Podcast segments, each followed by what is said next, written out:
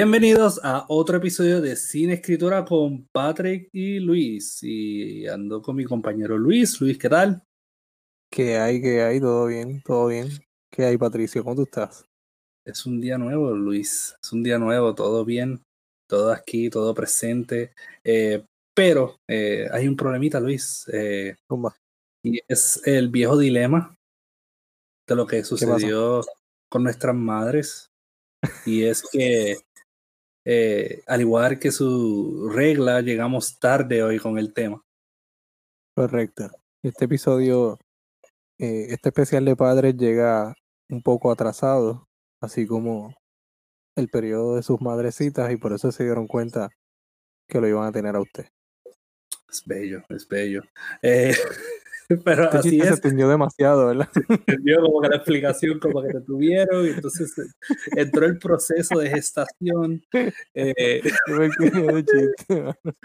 mira, pues venimos con el Papa Palusa hoy y es bien raro, Yes. ¿verdad? Porque Mama Palusa suena como que eh, fluye mejor que Papa Palusa. Hay como que demasiados paz en Papa Palusa. Suena bien, eh, suena cacofónico. Suena como, como- sí, sí. Como un festival de metralleta.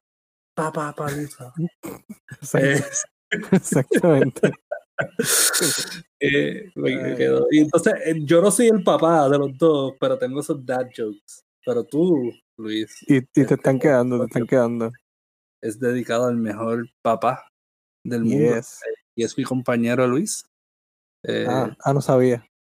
Sí, Luis es el mejor padre del mundo. Es un hombre bello, está criando una criatura muy hermosa eh, llamada Iván, dicen. eh, que sorprendentemente excedió los límites de la belleza, los parámetros de la belleza que fueron establecidos claramente por su papá.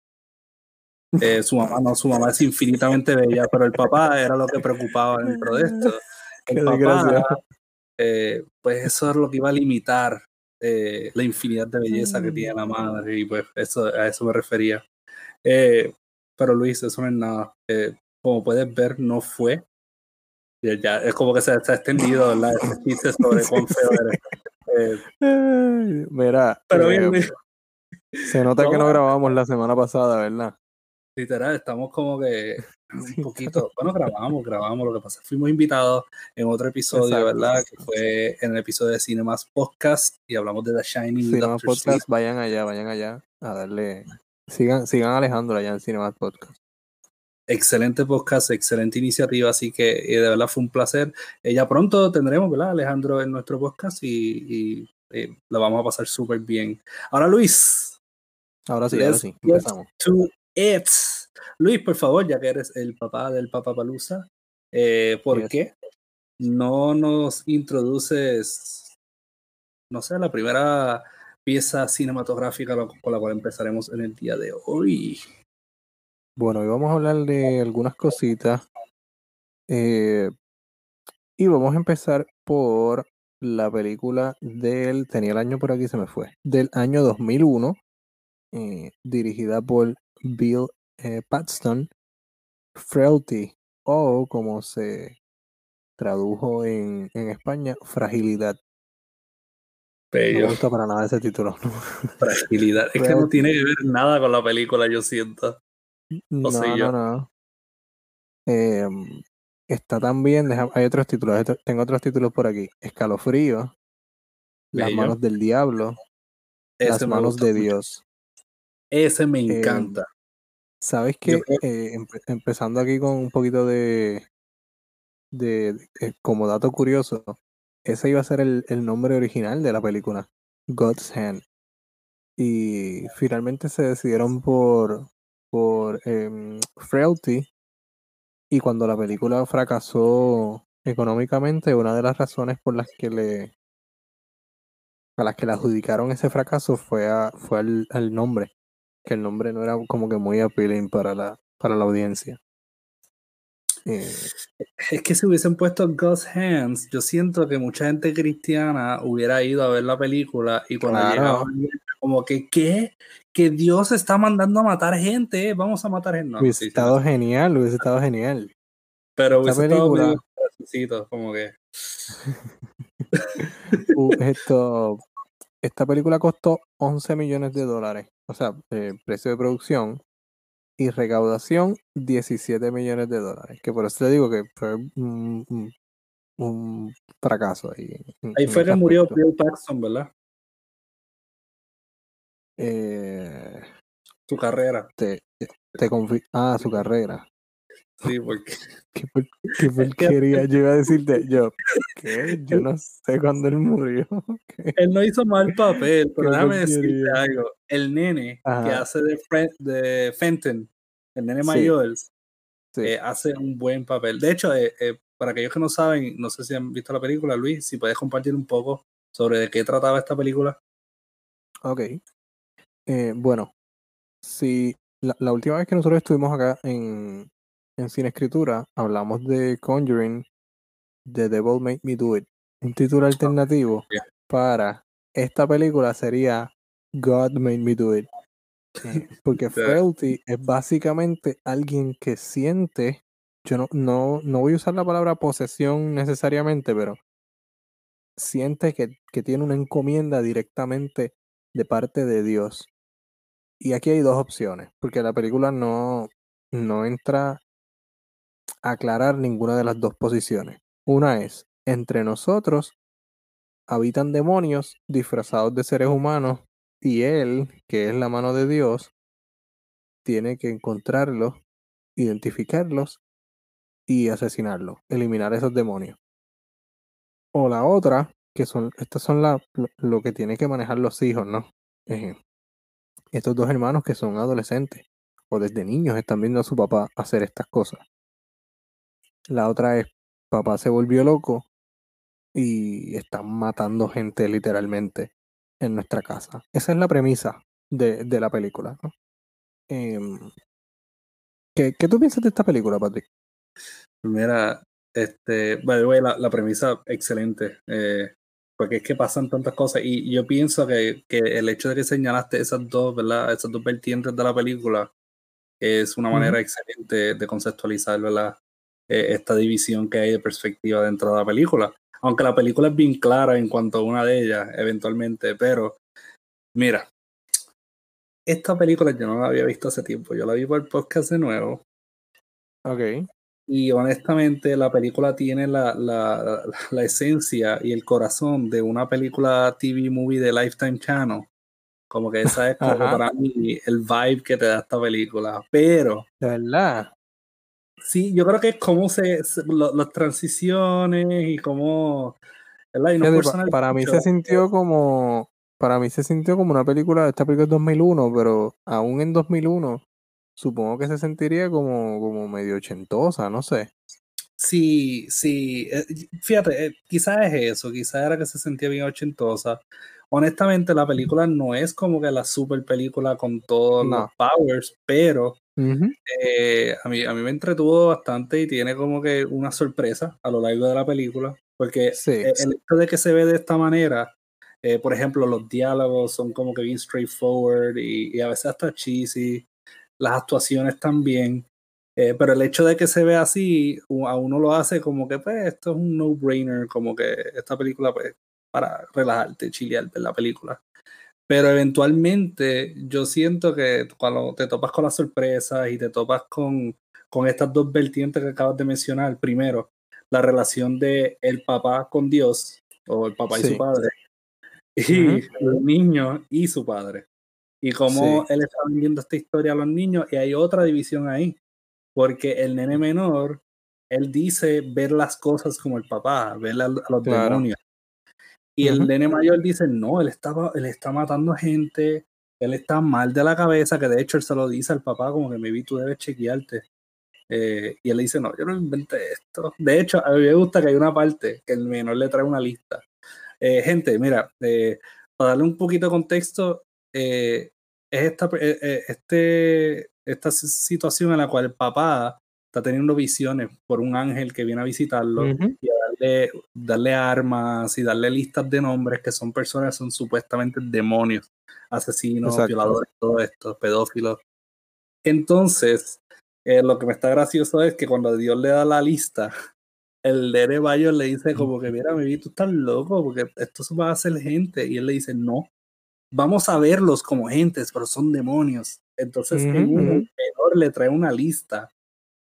Y, y él ve la lista, él la mira y él dice, espérate, este no es fulanito el que te estaba molestando. Y él le dice, él le dice, sí, eres un demonio, Dios me dio esa lista. Y él le dice, ven acá, Adam, deja de estar inventándote cuentos, ¿ok? Nosotros sabemos que Dios no te dio esta lista, que tú la hiciste. Y en todo esto tú ves al hijo mayor mirándolo atrás como, como de una decepción, como de, ¿qué le pasa? Sí, como que, loco, eso, es lo que, eso mismo es lo que tú haces. O sea, ¿cuál es la diferencia? Pero sí, como tú dices, en los dos, en los dos niños tenemos los dos bandos o las dos formas en que la audiencia puede dividirse. Que ninguna de las dos es alentadora, porque en una, en una tenemos un mundo que está corrompido por, por la maldad y hay demonios entre nosotros que parecen personas y en la otra tenemos a un padre que está matando gente, o sea, las secuestra y las mata y sus hijos son parte de, de, estos, de estos crímenes. Y aún así vemos, eh, viste, la, la, la, premisa está tan jodida que hasta los perros están ahí como ladrando ahí atrás. Eh, es, como, es, como, es como The Exorcist o algo así, que viene un demonio exacto, a exacto. Manera, los animales se vuelven locos. Sí, sí, los tengo allá acá. Eh, sorry. De cualquier manera, eh, está difícil de, de, de, como de, mirarlo cuando lo tratas de ver desde una perspectiva realista. Está complicado. Eh, la situación de los niños me refiero, porque el papá nunca deja de ser un papá amoroso. Y por eso es que, o sea, dentro de lo que cabe, ¿verdad? Y por eso entonces es que empezamos este especial de padre hablando de, de esta película, de, de Frailty. Y no dije ninguno de los nombres de los, de los personajes. Eh, cuéntame, Patrick. Eh, sí, el papá no recuerdo cómo se llamaba, pero me recuerdo de los Sí, yo voy a, voy a eso, voy a eso, voy a eso. Voy a eso. principales que era Fenton y era Adam. Eh, Adam siendo el Fenton el mayor y el papá se me olvidó cómo se llamaba. Ah, ya me eh, acordé, ya me acordé. El papá no tiene nombre. El papá está acreditado como Dad o Mr. Mix, creo que es su apellido. Mix, Mix. Ah, Mix, sí, Mix. Sí. Eh, pues mira, eh, a, mí, a mí me está bien compleja esta película en el sentido de las relaciones que vemos, porque por ejemplo en una vemos eh, que el, el, uno de ellos, de los nenes, en parte está convencido de que el papá está en lo correcto y en parte se ve esta disposición a trabajar con el papá, ¿verdad? Pero el papá insiste en el otro, en el mayor, porque el mayor es que es supuestamente o será supuestamente un demonio, ¿no? Eh, que en todo caso ¿verdad? Eh, la mayoría de los conflictos de esta película se dan entre el hermano mayor y eh, el papá. Eh, que de hecho vemos un, maltrato que yo pienso que ahí es donde está lo heavy de esta película. Esta película puede ser bien heavy porque vemos unas secuencias de maltrato bastante heavy. Como por ejemplo, el papá encierra por como dos semanas al nene en, un hoyo en la tierra y apenas le da agua, no le da nada de comer hasta que el nene ore, tú sabes. Eh, vemos ese tipo de, de, secuencias que son bien heavy y están excusadas por pues, las visiones que él supuestamente está teniendo, que de hecho, eh, y esto no es, esto no es nada, esto no es una revelación que no van a ver al principio de la película, y es el hecho que uno de los hermanos se convierte en un asesino serial. Exacto. Sí, sí, porque tenemos entonces como la continuación o el, legado del trabajo del, del papá. Del papá. Eh, sí, sí. Pero a mí me gusta mucho esta película que trabaja, y no es que, no es que otras películas no, no la hayan trabajado, específicamente en el género del, del horror, se trabaja bastante el asunto de, esta relación conflictiva que podemos tener los seres humanos con, con la religión cuando no, no, no hacemos una separación, ¿no? Cuando dejamos que, que nuestras creencias religiosas rijan no solo nuestras vidas, porque lo lógico es que si tú tienes unas creencias religiosas, esa, tú rijas tu propia vida con esas creencias, ¿no? Eso, eso, es lo, lógico.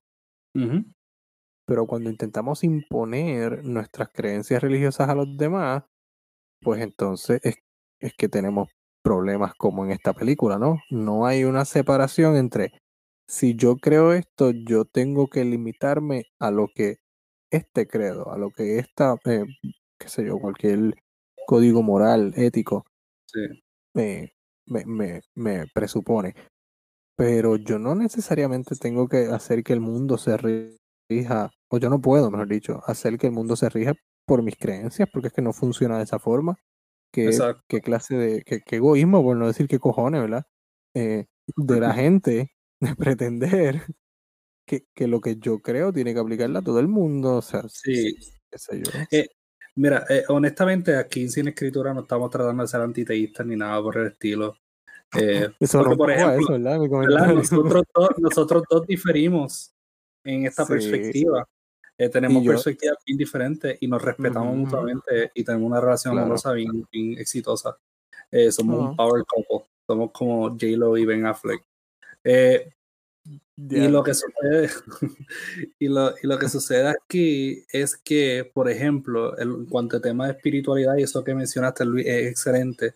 Pero algo que me gustaría añadir también es que la espiritualidad es algo en, en la que uno se encuentra, ¿no? Eh, y en la que uno, eh, algo que uno se supone que alimente por cuenta propia, eh, algo que inculque por cuenta propia. Uno puede ofrecérselo al mundo, pero si la gente no ¿verdad? está dispuesta a, adoptar este set de creencias, pues entonces, pues, ¿verdad? No pasa nada, cada cual va a encontrar su camino. Pero que el, el, hecho de la imposición a veces puede llevar a imponer otras cosas que son, ¿verdad? Demonios generacionales eh, y este tipo de situación. Que hablando de demonios eh, generacionales, estamos hablando recientemente de The Shining, ¿verdad? Que también vemos como el papá, ¿verdad? Eh, tenía estos demonios y pues sucumbió en cierto modo a estos demonios. Pero entonces vemos Doctor Sleep, que es la secuela, y vemos cómo el hijo eh, eventualmente se transformó en su padre, ¿verdad? Claro. que, que, es algo que podemos también trazar a Frailty. Y es, imposible. también, exacto. E, es esa, ese, esa, ese enfrentamiento directo con estos demonios que hacen que la persona en realidad eh, se una a los demonios en vez de eh, tratar de convertirse para con lo contrario ¿verdad? a esta situación. Eh, que esta película lo demuestra excelentemente, pienso yo, Frailty, como que esto de imposición de creencia y esta incapacidad de entender cosas que quizás son más subjetivas que, otra, que otro asunto. a mí me encantó. Yo, yo pues, eh, la, la, película no es perfecta, gente. No estoy diciendo como que. Exacto. La película Es una, pero es de esos hidden gems, ¿verdad? Que tú vas y, la ves y estás como que. sí, es mejor que mi vida, esta hora y media. yo siempre se la recomiendo a la gente. De hecho, yo creo que en el primer episodio, cuando hablamos de. De, de, de, las películas, ¿no? Y los libros que nos gustaban, yo creo que yo la mencioné, no estoy seguro. Sí la eh, mencionaste, sí la mencionaste. ¿Verdad que sí? Sí. La mencioné porque me, me, me gustó. Recuerdo que yo esa película la vi, por primera vez la vi hace tiempo. Eh, la compré en, en, la tienda esta con W. Eh, yo lo digo como si ellos nos fueran a pagar o fuéramos a perder mucho dinero si digo el nombre. La compré en Walmart. El sobreviviente. Eh, ah, yo aquí sí, pero Entonces, y la compré sin saber, no, no sabía nada de la película, leí como que la, la premisa y, y me sorprendí, me sorprendí con, con la... Como tú dices, no es una película perfecta, pero es una película que se puede recomendar. Esto lo, esto lo dejamos casi siempre para el final, así que ya, no voy a decir más nada de Frailty. Si quieren ver em, papis, vean Frailty. Eso es lo que, lo que Luis está tratando de decir. Exacto, exacto. Hablando de papis, eh, todos tenemos una lista, gente, de, de, de películas, ¿verdad? Y me da una risa porque es lo más variado del mundo. Tú lo miras y te quedas como que, ¿qué es esto? Eh, Esa lista no tiene nada que ver uno con otro. Bueno, con otra. hacerle seis, güey, que hacerle como que una cancioncita y como que bailar y después presentarla. La próxima que tengo Sí, es sí. Taken. Pero Uh, Taken es que es funny, como que Taken, Taken está bien graciosa porque le ha tomado tres películas donde el pobre miserable hombre le roban hasta el perro, mano. Y siempre tiene que buscarlo. ¿Tú me entiendes? Taken. Sí, yo, yo llegaría el momento en que yo diría, mano, ya, ya no más, ya me cansé Mano, ponle un seguro a tu hija. Como que ponle un GPS. No sé, sí, mano. sí. ¿sabes? Ponle, ponle una pesa o algo para que no sea tan liviana cuando se la lleven. O, no Una sé. pesa. Es que, es que- es O viaja con ella, qué sé yo, o, o pobre Liam Neeson. Él no viaja con ella en la segunda, mano. no me A acuerdo. Estambul, a Estambul creo No me que. Y yo creo que ahí también se la está dando. Entonces su- sus skills de, de esa gente de la CIA son, son dudosos, ¿no? Porque Mano, pero hay, hay que darle crédito a esta película porque yo siento que después de Taken, como que Liam. Neeson hizo el mismo papel como en cinco Ah, películas sí. diferentes más, sí, como que. Commuter, que si esta, donde todas él era un agente secreto, era un varas escondido y como que siempre mataba a alguien como que a puño. Sí, sí. Ah, ya me acuerdo de la, la dos es que le secuestran a, a la hija y ahora también le secuestran a la esposa. Ah, pues son dos, es la dos. Eso tiene que ser la Sí, dos, sí, pues sí, dos, dos personas, no una. Eh, eh, go go big or go home. La tres no, hubiese bueno, añadido al sabes perro cómo- y hubiese Eso, sido eso voy a buscar ahora porque no me acuerdo. A ver si le No, secuestran. la 3 yo creo, la 3 yo creo que es el papá de el de la 2, el que él mata en la 2. Creo, creo. Ok, So, vemos un showdown de papá a papá. Uh. Sí. Se agarran a Ah, los yo como al final. Sí, sí, sí, sí, sí. Yo como que me acuerdo de esta película. Hace tiempo que no la veo.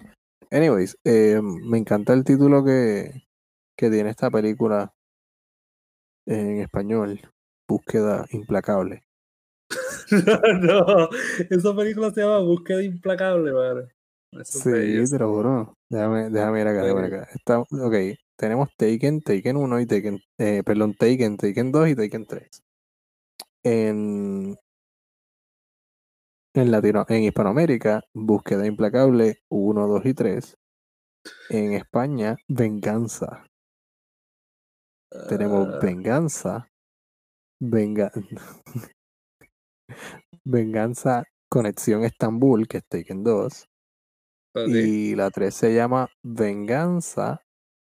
O sea, Venganza 3 o Venganza estilizado con la E escrito como un 3. Como hicieron Taken, ¿no? Que Taken era así. La, Hermoso. la Es eran como tres. Fantasy Four, como la Wow. última de Fantasy Four. eh, sí. exacto. Fantastic. Esa. Este. Pues a Taken yo pienso que hay que dar el crédito por eso, porque como que por un tiempo todas las películas que tú veías en el cine eran Taken. Como que Definitivo. un buen Sí. tiempo. Sí, yo Eh, creo que aquí lo que podemos estar, eh, o sea, si vamos a trazar figuras paternas, yo full preferiría que mi papá fuera un ex agente de la CIA, a que sea un fanático religioso. Eh, pero los dos son, son asesinos. Como que eso no te molesta. bueno, considerando que en la, considerando que en la, en, en la primera, en el primer escenario, desde pequeño yo lo voy a estar viendo matar gente y eso muy probablemente me va a trastornar. Cierto, cierto. Y en el segundo escenario, él lo hacía fuera de casa porque era su trabajo. Sea pues lo que sea que eso signifique. Yeah. Y que mi vida corre peligro y lo necesito para que me salve. Full. Yo prefiero que sea esa gente de la CIA. Mira, y si fuera John Wick. Como que pues John Eh, Wick compadre también. Si vamos a, a contar, ¿verdad? Perritos como hijos. Sí, que no. hijos. Exacto. O sea, hay, que, hay que hacer el disclaimer. Si usted ha llegado hasta este momento del episodio y usted no se ha sentido identificado porque usted no tiene hijos, en este, en este podcast somos inclusivos y creemos en todo tipo de familias, todo tipo de relaciones. Así que vamos a hablar de John Wick. Bello. Yo, a eso me tocó el corazón, mano, de verdad. Eso me tocó el corazón, me tocó, me tocó el palpitoso. Mm, Eh, John Wick, que excelente, ¿verdad? La primera, porque en realidad la segunda y la tercera, pues ya eso es como que John Wick arreglando los cricales que hizo en la 1. Pero como que exacto. eh, brother, sea, ese tipo, sea, cuando dijo vengarse, él, él se fue por el perrito. John, John Wick sí se podía llamar venganza en, en español. Literal, literal. ¿Verdad que sí? Mira, tracemos otra línea. Cómo se llama John Wick Me acabo de acordar, búscalo, la prueba se llama Juan, Juan Wick o algo así. Juan Semana, ah, no, mm. eso Week. Eh, ¿Qué Week? Eh, eso no, no, sé, no sé. Dale, sigue, sigue, sigue. Una, una que me acordé, Luis, es la de Nobody. ¿Tú llegaste a verla? Uh, Nobody. Bueno, no la vi, pero sé que la premisa era similar en algún, en algún aspecto.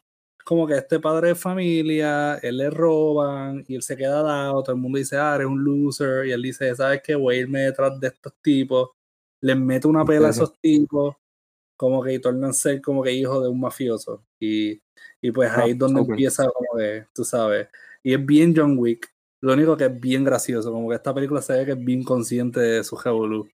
Eh, acabo de conseguir, acabo de conseguir que en inglés Wick, eh, escrito como, como el apellido de John Wick, es Mecha. Así que sería Juan Mecha. Juan Mecha.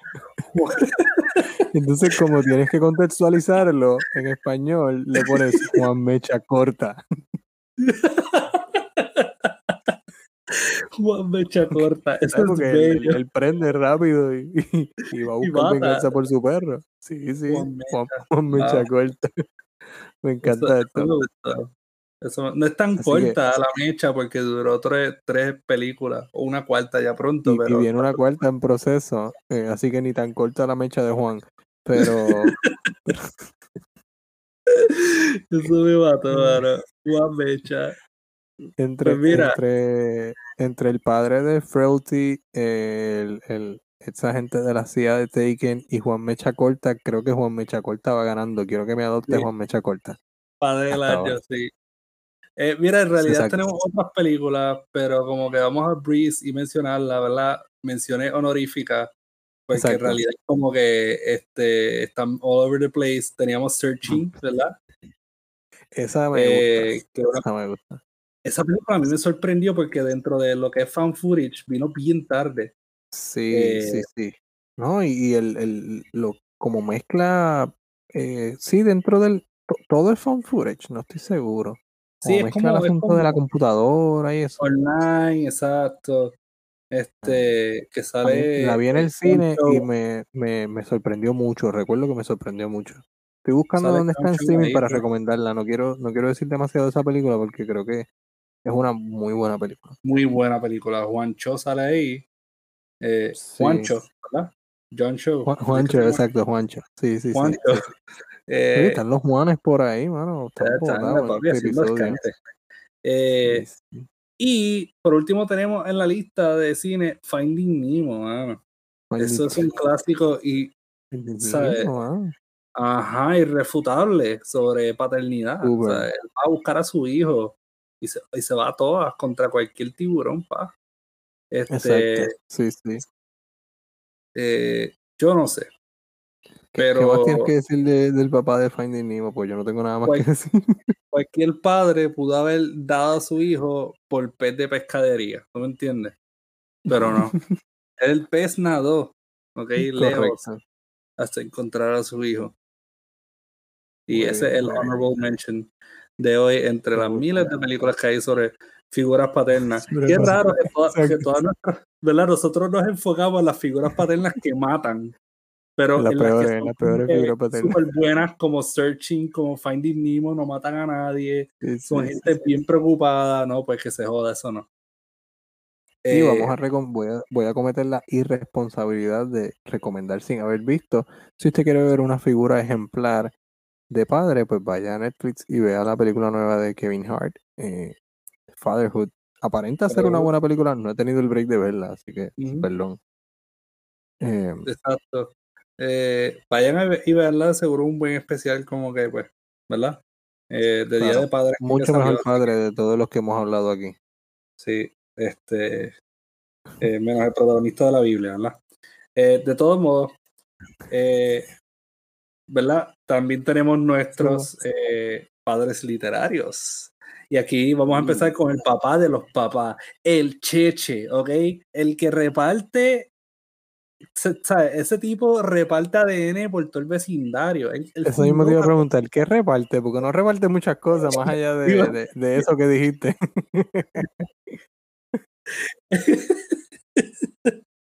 Iba a decir una vulgaridad. Iba a decir una vulgaridad, pero ya. Producción me miró mal, ¿ok? Me miró como que. Aguántate, aguántate, ah, aguántate. Dilo, dilo. Lo dejamos para el Patreon, el cual todavía no tenemos, pero cuando tengamos, hacemos episodios uncensored. Pedro Páramo, ¿ok? ¿ok? Pedro Páramo. ¿Has escuchado ese nombre anteriormente, Luis? Eh, definitivamente. Pedro Yo Páramo. Creo que sí que si usted ahora mismo, y usted que nos escucha, va ahora mismo a Ancestry, de seguro que se conecta con Pedro Páramo en alguna parte. De alguna manera, sí, sí, sí. El cheche, el lechero, el carnicero, ¿ok? Por uh, repartir uh. tanta carne. Ajá, de todos modos, este, le hablar un poquito de Pedro Páramo, por favor. ya le hice la introducción más, como que... Gracias, gracias, me encanta esa introducción. Bueno, Pedro Páramo, y estamos hablando de la novela eh, de Juan Rulfo, considerada por muchos eh, una de las novelas mexicanas más eh, mexicanas contemporáneas, ¿no? Más importante, si no la más importante en la literatura mexicana, como ya dije, y trascendiendo un poco en la literatura hispanoamericana.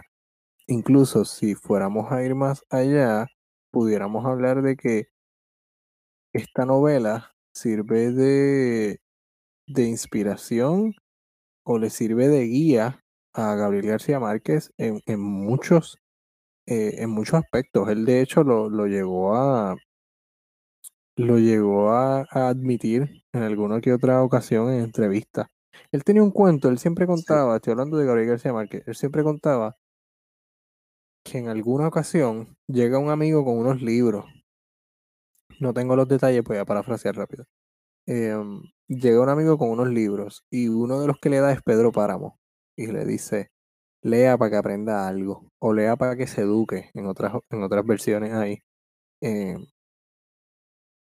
que habla un poco de la, habla un poco, no, habla bastante de la importancia de esta novela en el contexto hispanoamericano, porque siempre que hablamos del boom, pues hablamos de Gabriel García Márquez, hablamos de Carlos Fuentes, hablamos de eh, Mario Vargas Llosa, hablamos de hablamos de Cortázar, eh, que son las figuras más, eh, más relevantes. Pero Juan Rulfo, que vino antes, sin, sin Juan Rulfo, muy probablemente no estuviéramos o no hubiésemos hablado del, del boom hispanoamericano. Eh, porque el realismo mágico, que de nuevo se le atribuye a Gabriel García Márquez en gran medida, está muy, muy presente en, Pedro Páramo. Cuando leemos esta novela, primero, lo primero que nos damos cuenta es que nada es lo que parece aquí y vamos entonces em, explorando este pueblo, Comala, a través de la, de la propia ignorancia del, del, personaje principal, ¿no? Eh, Juan Preciado, Juan Preciado. Voy a leer la primera oración de la novela porque me, gusta mucho cómo él empieza con, cierta ingenuidad. Bello. Vine a Comala porque me dijeron que acá vivía mi padre, un tal Pedro Páramo. Y esta novela, como requiere varias lecturas para entenderla completa, cuando tú la lees por segunda vez y tú lees la primera oración, tú dices, en serio, loco, tú viniste a Comala porque te dijeron que ahí vivía tu padre, solo tu padre, no, no el padre de medio pueblo. Eh, un, tal Pedro Páramo. Este hijo del padrote. Em, nada. Eh, ¿Qué tenemos en esta novela? Tenemos al protagonista que está regresando a Comala porque su madre le, le hizo prometer que él iba a volver al, al, al lugar de nacimiento, o sea, a, su pueblo, ¿no? A reclamarle a su padre por todos los años de abandono, a reclamarle todo lo que le correspondía a ellos. Y le dice que su padre es Pedro Páramo, que vaya y le exija lo que es de ellos. Cuando él llega al pueblo, comienza a, comienzan a pasar algunas cosas que él se empieza a dar cuenta que algo, algo, algo es extraño en este pueblo. Hay personas que después no están, habla con una persona y te cuenta una versión de la historia, hablas con otro personaje y te cuenta otra versión de la misma historia.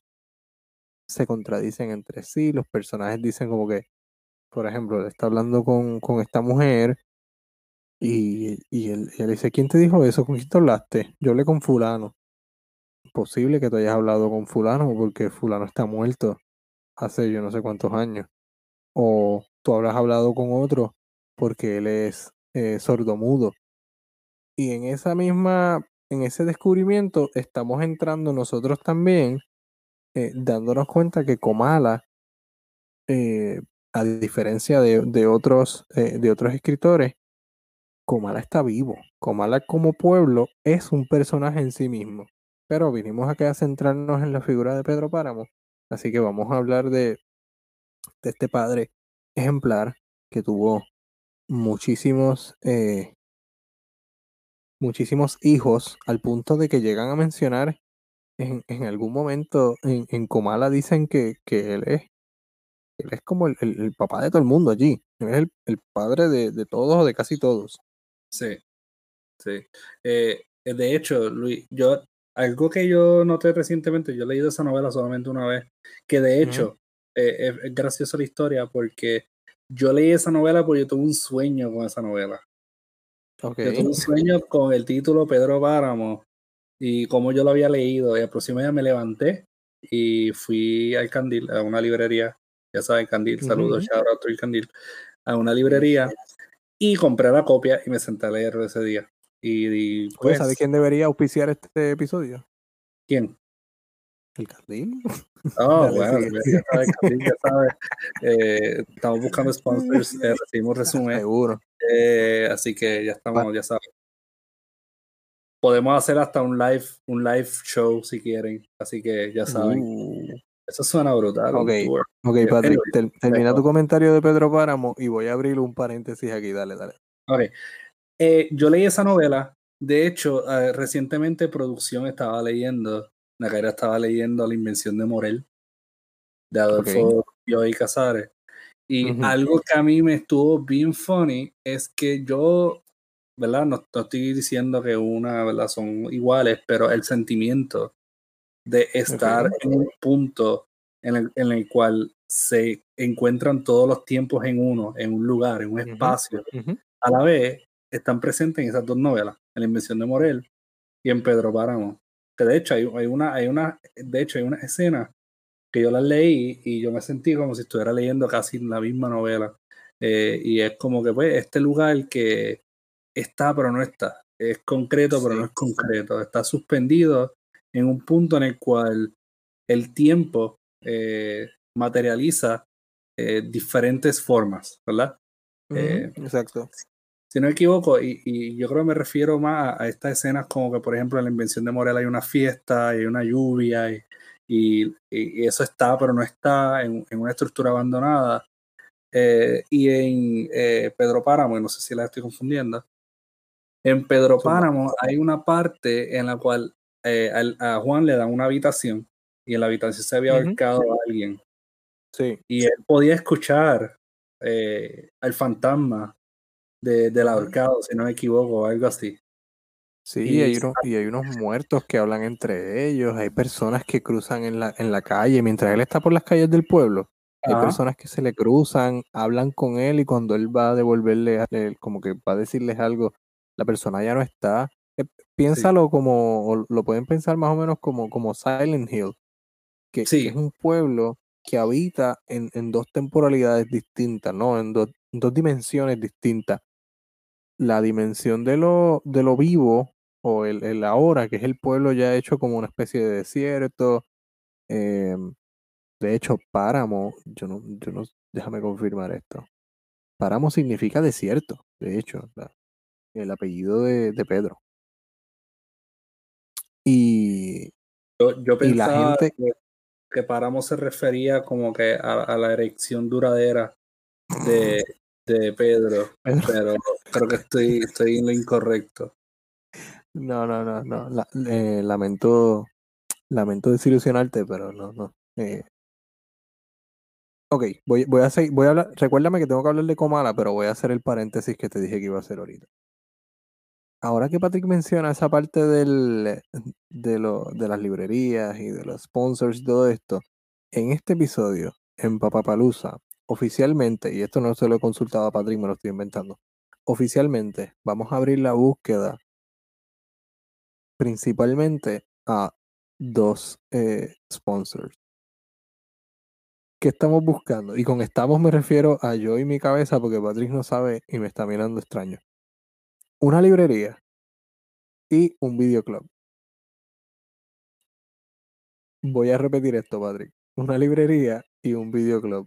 Una librería que tenga o que, que esté dispuesta a tener ofertas especiales solo para la gente que escucha sin escritura y un videoclub que tenga ofertas especiales solo para la gente que escucha sin escritura, a cambio obviamente de menciones y de eventos y cositas que nosotros podemos eh, producir, obviamente. Eso lo hablamos después en detalle. Nada, cierro mi paréntesis. Debí haberlo pensado mejor, improvisé ahí.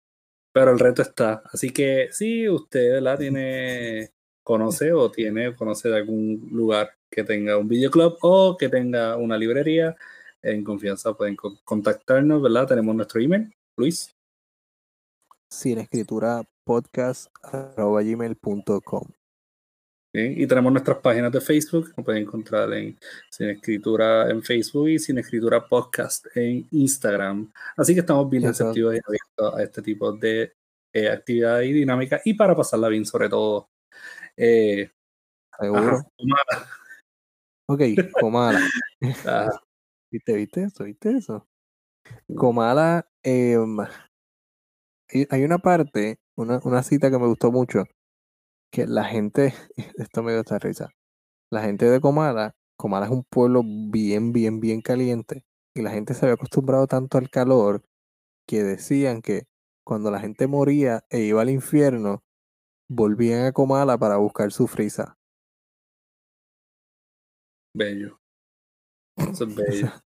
Como. Comala es mucho más caliente que el infierno. Así se siente Comala, Comala es Ponce, Puerto Rico, eso es lo que tú me estás diciendo. Eso mismo te iba a decir, así se siente vivir en algunas partes de Puerto Rico en el verano. Que es como que, mano, uno, te- uno se está derritiendo. Tú dices, pero ¿cómo, cómo yo no? Y, y yo sé que esto no tiene ninguna base científica, no me corrijan. ¿Cómo yo no rebajo si yo estoy sudando aquí? Pero, pero a chorro, estoy dejando mi sudor en todas partes. Eh. Esto se volvió como asqueroso de momento, no sé. Anyways, figura paterna, Pedro Páramo. eh, Peor figura del mundo. De hecho, eh, ¿Tú crees? Pedro Páramo, es que, es que yo siento que Pedro Páramo, ok, primero, algo que verdad, que imagino Luis sabrá más de esto que yo, pero eh, la única Sí, vez que he leído esto, Pedro Páramo era el corazón de Comala. So, era, él era el padre, padre, padre, Ujú. padrote de Comala. Eh. Que llegó a tal nivel que cuando Pa- Pedro Páramo desiste, ¿verdad? Tener una participación activa en Comala y de ayudar a Comala, pues Comala se va. Comala va muriendo lentamente. La gente se Eh, empieza, literalmente la gente, hay, los, los que quedan se mueren de hambre. O sea, hambre. él, prácticamente deja morir el pueblo. Sí. Y, Sí, y los hijos que él tiene, todos sufren unas desgracias como que brutales. Eh, Pedro Páramo para mí estaba más enfocado en el amor de su vida, ¿verdad? Y, y en Claro. esa esperanza de tener algo que obviamente, por el tono de la novela y por todo, nunca iba a alcanzar, nunca iba a tener. Porque la- hasta el, amor de su vida había tenido un amor y si no me equivoco ya lo perdió y se y pues cayó en la locura y Pedro Páramo como que pues estaba como que pues you know, me casé con ella pero so what o sea, no tengo el amor de mi vida Exacto. eh, sí, sí. So, todos los hijos están como el protagonista, están perdidos, están en la miseria. Entonces, el protagonista yo creo que es el único que tiene esa esperanza de encontrar algo para él de su padre. Sí, porque como, eh, de nuevo, porque como él desconoce de toda esta historia de, Ujú. de Comala, pero después se va enterando, eh, in- incluso muere eh, en algún punto de la novela, y las narrativas entonces eh, siguen, de, de ahí saltamos, la novela está hecha, es, es fragmentada, no es lineal, de ahí saltamos y conocemos más de la historia de Pedro Páramo, conocemos al, al, papá de Pedro Páramo y cómo, cómo se da toda esa crianza y cómo él hereda la, las tierras que, que, él tiene, ¿no? Supuestamente, eh, tengo, eh, yo no sé si esto es cierto, pero cuando Pedro Páramo alcanzó la adultez, él miró al papá a los ojos y le, le puso la mano sobre el hombro y le dijo, tú eres el hombre de la casa ahora. Y se fue. Qué porquería. Porque así lo ponen, como si fuera como que el padrote de los sí, padrotes. Sí, sí, sí, no, definitivo. Pedro Páramo es. Nada, yo Pero creo que. sabio dentro de toda la estupidez, porque si no me equivoco, él no fue el que salvó a Comala de la revolución. Él. Sí, cuando le venían a quitar, le vinieron a quitar las tierras, él le dijo a los. a los. Pues a los, a los rebeldes, ¿no? Les dijo como que. Yo les. Vamos a hacer otra cosa. Yo les voy a dar dinero y les voy a dar gente para, para que peleen con ustedes, a cambio de que no me quiten la, las tierras.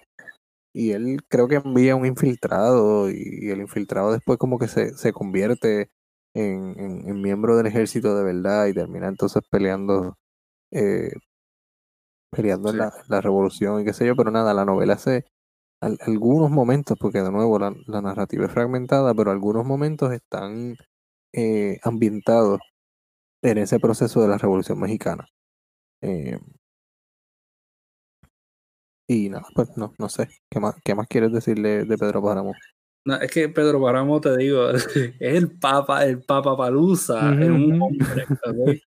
eh, sí, sí. Ese hombre nunca, ¿verdad? Ha tenido la, la, la, las balas, eh, ¿sabes? Las balas de él nunca han disparado en falso. Ese hombre te mira a los ojos, instantáneamente estás embarazada. Eh, exacto, exacto. Eh, Él es el, el Zeus. No, ya, Mira, honestamente, honestamente, en la novela yo me sorprendía cada vez que aparecía un hijo nuevo y una historia. Yo estaba como, ¿qué pasó aquí? ¿Cuándo? ¿Dónde? Tú sabes. Exacto. ¿Con, ¿Y, ¿Y, con qué tiempo? ¿Con qué tiempo? Si este tipo está haciendo de todo, tú sabes. Eh, pero el sí. tipo siempre encontraba tiempo para sí, procrear. Sí. Eh, y, yo, y yo, tengo, yo tengo uno y créeme, coge mucho tiempo. Mucho imagínate, tiempo. imagínate. Eh, de todos modos, eh, Pedro Páramo es excelente, ¿verdad? Yo pienso que no tan solo si vamos a ver figuras paternas disfuncionales, sino que es excelente novela, es la, una novela esencial, es la novela de las novelas, eh, y, no, y no, no, lo decimos porque ah, otros literatos lo han dicho o porque nos hace más académicos ni nada por el estilo, es que lean eso, ¿ok? Ah, no, no, no, no no, no, sé, no sé. Pero de todos modos, Juan Rulfo fue excelente, ¿verdad? Eh, algo que tenemos Nakaira y yo es que nos leemos las cartas que él le escribía a, a su amada, Clara. Ah, eh, ¿cómo es que se llama la, cómo se llama la cartas a Clara? El texto donde están las cartas. Cartas a Clara. Así, así se llama. Y, sí, sí, literal. Y, en mi cabeza. y Ay, son súper fun de leer. De hecho, gente, son bien románticas, son bien funny. Las cosas que se inventa ese tipo. Y, y pues tú, tú ves este tipo, tú ves este que escribió estas cartas, entonces tú lees Pedro Páramo y tú te quedas como que, ¿dónde fue que surgió esta división? Eh, Sí. Pero él, él vivió, o sea, enamorado de Clara. eh, y de verdad que, que, que, ¿verdad? Todas las mañanas lo que hacemos, o lo que hacíamos, ¿verdad? Lo hacemos de vez en cuando, cuando podemos, es leernos las cartas de, de ellos, porque, ¿verdad? Están bien fun. Oh, wow. Eh, Chévere, qué chévere. Así que toma Fíjate, a, mí, nota, a mí me gusta. Sí, sí, bueno, definitivamente tengo que aprender. Eh, a mí me, me gusta mucho también eh, El Llano en Llamas, el libro de, de cuentos. No lo he leído, De, no lo he leído. ¿No lo Estoy leído? emocionado, no, no lo he leído, mano. Mirando, voy a mirar por aquí eh, Voy a tapar, voy a otros tapar. títulos Déjame- para recomendar, recomendar uno que otro título que me gusta mucho. Eh, es que somos muy pobres. Talpa, eh, Lubina. No oyes ladrar a los, a los perros. Hay, hay, hay otros por ahí, pero ahí están de, de, mi, de mis favoritos. Talpa creo que es mi favorito. De, del Llano en Llama. Excelente libro de cuentos. Y pues nada, la, la, la bibliografía de, de Juan Rulfo es, es limitada. Es, Sí, tiene una novela y tiene un libro de cuentos. Hay otros textos que, que, se encuentran de él, pero como tú dices, está el libro de, la, de las cartas y está em, una novela corta, yo no sé si la llevo a terminar, una novela corta, El Gallo de Oro creo que se llama. Mm. Y creo que era como una, una especie de, de, de, de, borrador de su segunda novela. Yo creo que él no lo llegó a terminar, estoy seguro. Pero sí, su, bibliografía es, limitada. Pero de nuevo, después de haber escrito Pedro Páramo, yo probablemente no, no hubiese escrito tantas cosas. yo me retiro también. Sí, sí, sí. Tú sabes que o sea, él, como que dijo, ya hice la novela y se va. La novela, exacto. Sí, la novela. Él, él, no necesitaba nada. Eh, tenemos otras otras menciones, ¿verdad? Eh, tenemos Kill a Mockingbird, que de hecho es una película que es muy buena. Eh, y en la novela, que a mí personalmente me gustó mucho, donde tenemos la figura paterna, que es Atticus Finch, que es este abogado ¿verdad? Defendiendo los derechos de un afroamericano. Eh, y muchas veces en la novela se sentía, ¿verdad? Ese, ese amor que él tenía para con su hija, eh, ese cariño y esa humanidad, ¿verdad? Que él tenía para con todo el mundo, especialmente eh, la comunidad afroamericana, ¿verdad? En ese entonces. claro. Así que excelente película. Y una de mis favoritas tenemos The Road, que también es una película que es muy buena. Pero la novela, la novela me enamoró. Eh, la novela es por Cormac McCarthy. Eh, fue la primera novela que yo leí de él. Eh, y hasta el sol de hoy yo he tenido la intención de volver a leerla, pero no la he leído, no sé por qué.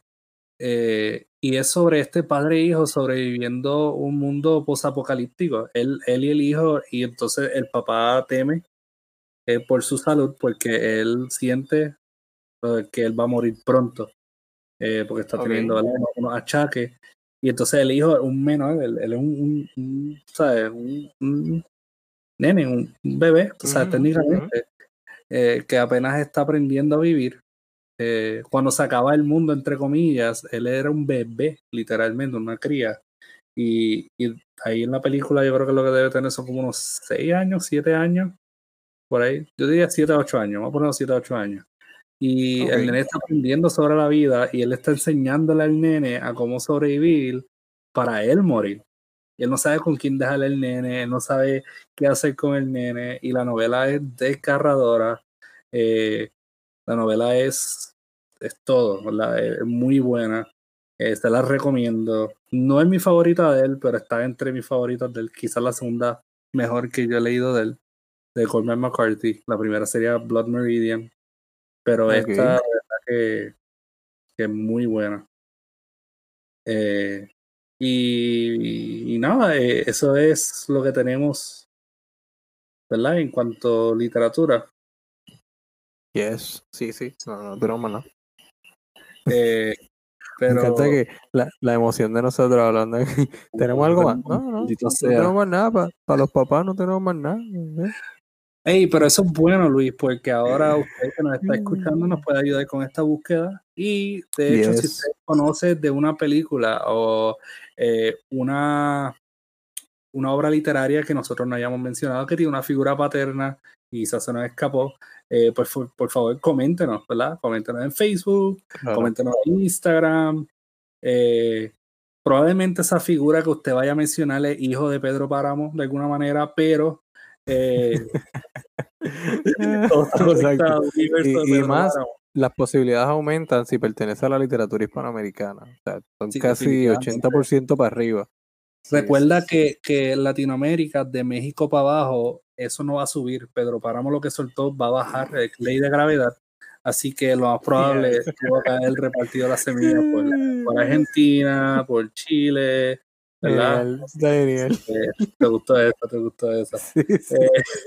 Eh, así que, ¿verdad? Eh, en sí, yo sé que nosotros nos hemos enfocado aquí, todo, ¿verdad? En, que son pues, figuras disfuncionales. Hicimos lo mismo en Mama Palusa, pero de todos modos, ¿verdad? Si usted es padre o usted es una figura paterna, en todo caso, los felicitamos. Sí. Una felicidad está el día, pero el Día del Padre, al igual que el Día de la Madre, es todos los días. Y definitivamente, eh, Luis, eh, como amigo y como co-podcastero, te felicito en tu día y sigue haciendo excelente trabajo. Luis es excelente ser humano y tiene una muy bonita familia y ¿verdad? Excepto él, ¿verdad? Ese por ciento vamos a removerlo, pero gracias. Eh, también, yo iba a decir diablo, me, me, me, hace llorar aquí, pero no. Pero no, no, en serio, Luis, felicidades. Y de verdad que, que cuando yo veo, ¿verdad? Eh, el amor y el cariño, la dedicación que tienes para tu familia, eh, yo, ¿verdad? Me, me sonrojo, me pongo como que, ay, qué cute. Qué hermoso. Gracias, brother, gracias. Cualquiera diría que te pagué porque diera estas cosas. Y by the way, eh, como regalo de padre, recuerden, el Luis va a tirar la secuela para una de sus novelas, Obsesión con la falsa, de Julián eh, Así que está, eh, viene Perdición, ¿verdad? O La conciencia de los condenados, así se llama. Sí, eh, sí, oh, te lo aprendiste. yo me lo sé. yo recibí ya una copia adelantada eh, la cual tuve la intención de leer la noche, pero me dio migraña. Pero tuve la intención, ¿viste? ¿Qué, qué forma de decir? Leí dos capítulos. he leído dos capítulos. Eh, he leído dos capítulos, pero eh, me encanta. Así que yo voy a disfrutármela mientras ustedes tienen que esperar a julio. Luis, ¿hay, ¿hay, fecha específica todavía o no quiere revelarla? está para la segunda mitad de julio, todavía no, no, no, Pero sí está por ahí, de 20, 20. Ok, los 20. Para el, próximo, episodio me comprometo a decir la fecha oficial. Perfecto. Así que nada, eh, padres, sigan adelante. Eh, gracias por escucharnos, ¿verdad? Si este es su primer episodio, recuerden, hay otro episodio, tenemos un Mamapalusa, eh, tenemos Ex Máquina con Robot Dreams, tenemos una gran variedad de episodios. así que vaya a nuestro repertorio y disfrute de ellos. Ya pronto, ¿verdad? Vienen cosas nuevas. Eh, y estamos súper emocionados eh, por compartirla con ustedes. Así que esperen una semana o dos más o menos para exacto, esta sorpresita. Eh, de seguro les va a encantar, así que please. y nada. Tenemos, con, casi, casi, casi, casi nueva temporada. No me atrevería a decir nueva temporada, pero casi, casi. Está ahí, está ahí, está ahí, está ahí como nueva temporada. Y venimos nuevos con nuestra nueva temporada, con nuevas cosas, nuevos todo. Así que eh, estamos bien emocionados por eso y poder, poder seguir compartiendo con ustedes. Y estamos muy agradecidos por los que nos escuchan. Eh, y nos vemos en la próxima. Eh, cuídense mucho. Nos vemos, nos vemos. Se cuidan. Adiós.